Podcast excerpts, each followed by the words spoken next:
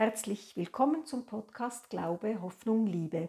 Heute mit Gedanken zu einem Abschnitt aus der Apostelgeschichte, Kapitel 17, die Verse 22 bis 34. Paulus ist während seiner zweiten Missionsreise in Athen noch allein. Er wartet auf seine beiden Gespänli Silas und Timotheus. Und so nützt er die Zeit, um Athen zu erkunden. Athen war zwar politisch zu jener Zeit ziemlich bedeutungslos, dafür aber ein Mittelpunkt von Kunst und Bildung. Athen war das Zuhause von verschiedensten Philosophen und Denkern. Eine sehr interessante Stadt also.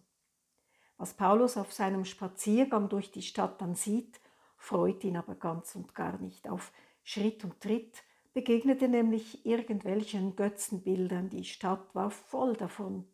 Es packte ihn der Zorn, heißt es im Abschnitt in der Apostelgeschichte. Ja, für alles und jedes, für jeden Lebensbereich gab es in dieser Stadt eine Gottheit, der die Leute Opfer darbrachten. Jede Gottheit war für einen Bereich zuständig, für eine gute Ernte, gegen Krankheit, für Hilfe in Todesnot, für Glück in der Liebe und so weiter und so fort.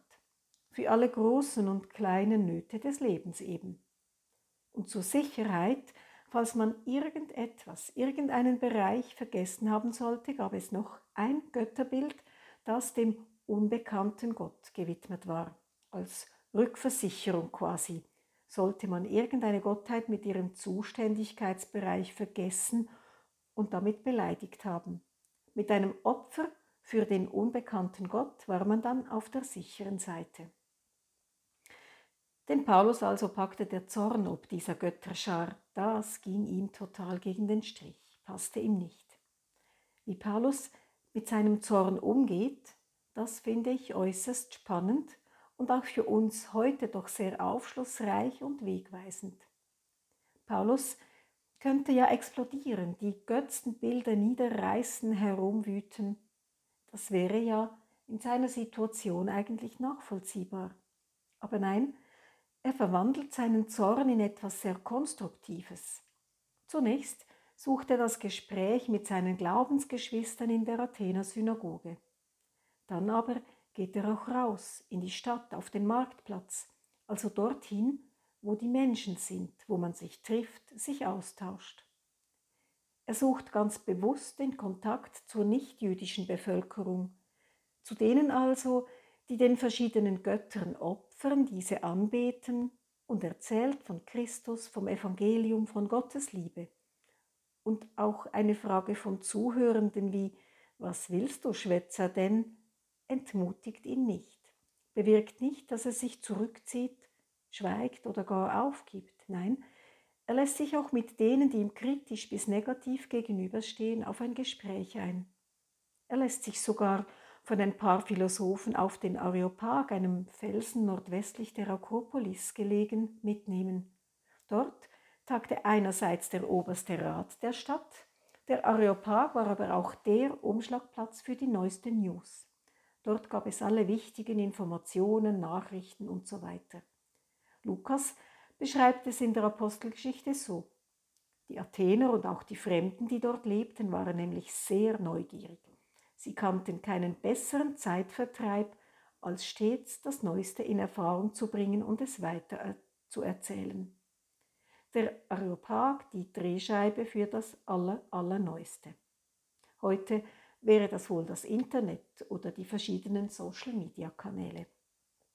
Und dorthin, auf den Areopag, geht Paulus mit seiner Botschaft der guten Nachricht von Christus im Herzen.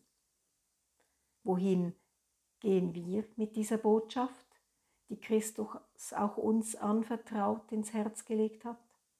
Gehen wir hinaus damit, wie Paulus, auf unsere Marktplätze heute zu den Leuten? Oder bleiben wir lieber drinnen im geschützten Umfeld unter unseresgleichen? Wo sind die Marktplätze heute? Wo ginge Paulus heute wohl hin?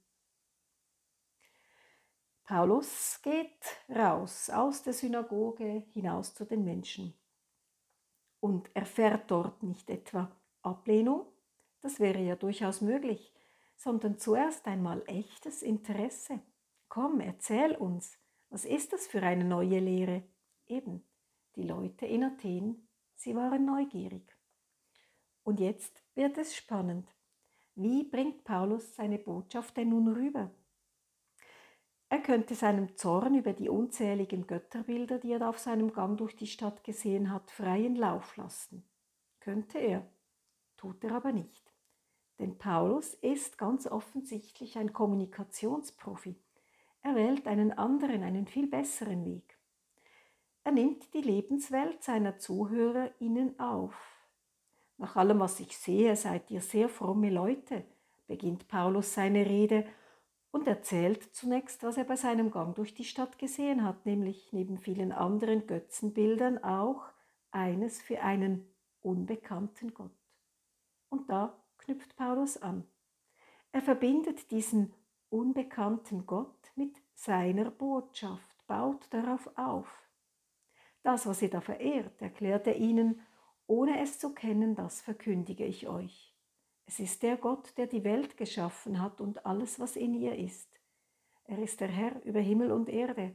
Er ist es doch, der uns allen das Leben, den Atem und alles andere schenkt. Er hat aus einem einzigen Menschen die ganze Menschheit hervorgehen lassen, damit sie die Erde bewohnt. Er wollte, dass die Menschen nach ihm suchen, ob sie ihn vielleicht spüren oder entdecken können, denn keinem von uns ist er fern. Durch ihn leben wir doch, bewegen wir uns und haben wir unser Dasein. Oder, wie es einige eurer Dichter gesagt haben, wir sind sogar von seiner Art. Und siehe da, die Türen öffnen sich. Die Leute hören ihm zu, wollen mehr wissen von ihm, denn sie spüren, dieser Paulus, der interessiert sich für uns, für unsere Welt. Er kennt sogar die Schriften unserer Dichter. Er macht nicht alles schlecht, was nicht seinem eigenen Glauben entspricht. Nein, er nimmt uns ernst, geht auf uns ein. Natürlich waren da einige, die den Kopf schüttelten, sich abwendeten, von diesem Christus und der Auferstehung nichts wissen wollten. Aber ein paar konnte Paulus gewinnen für seine Sache, immerhin. Wissen Sie, was mir so gefällt an der Art und Weise, wie Paulus da agiert? Neben seinem Mut, seiner Offenheit, sich auf Gespräche und Diskussionen über seinen Glauben einzulassen.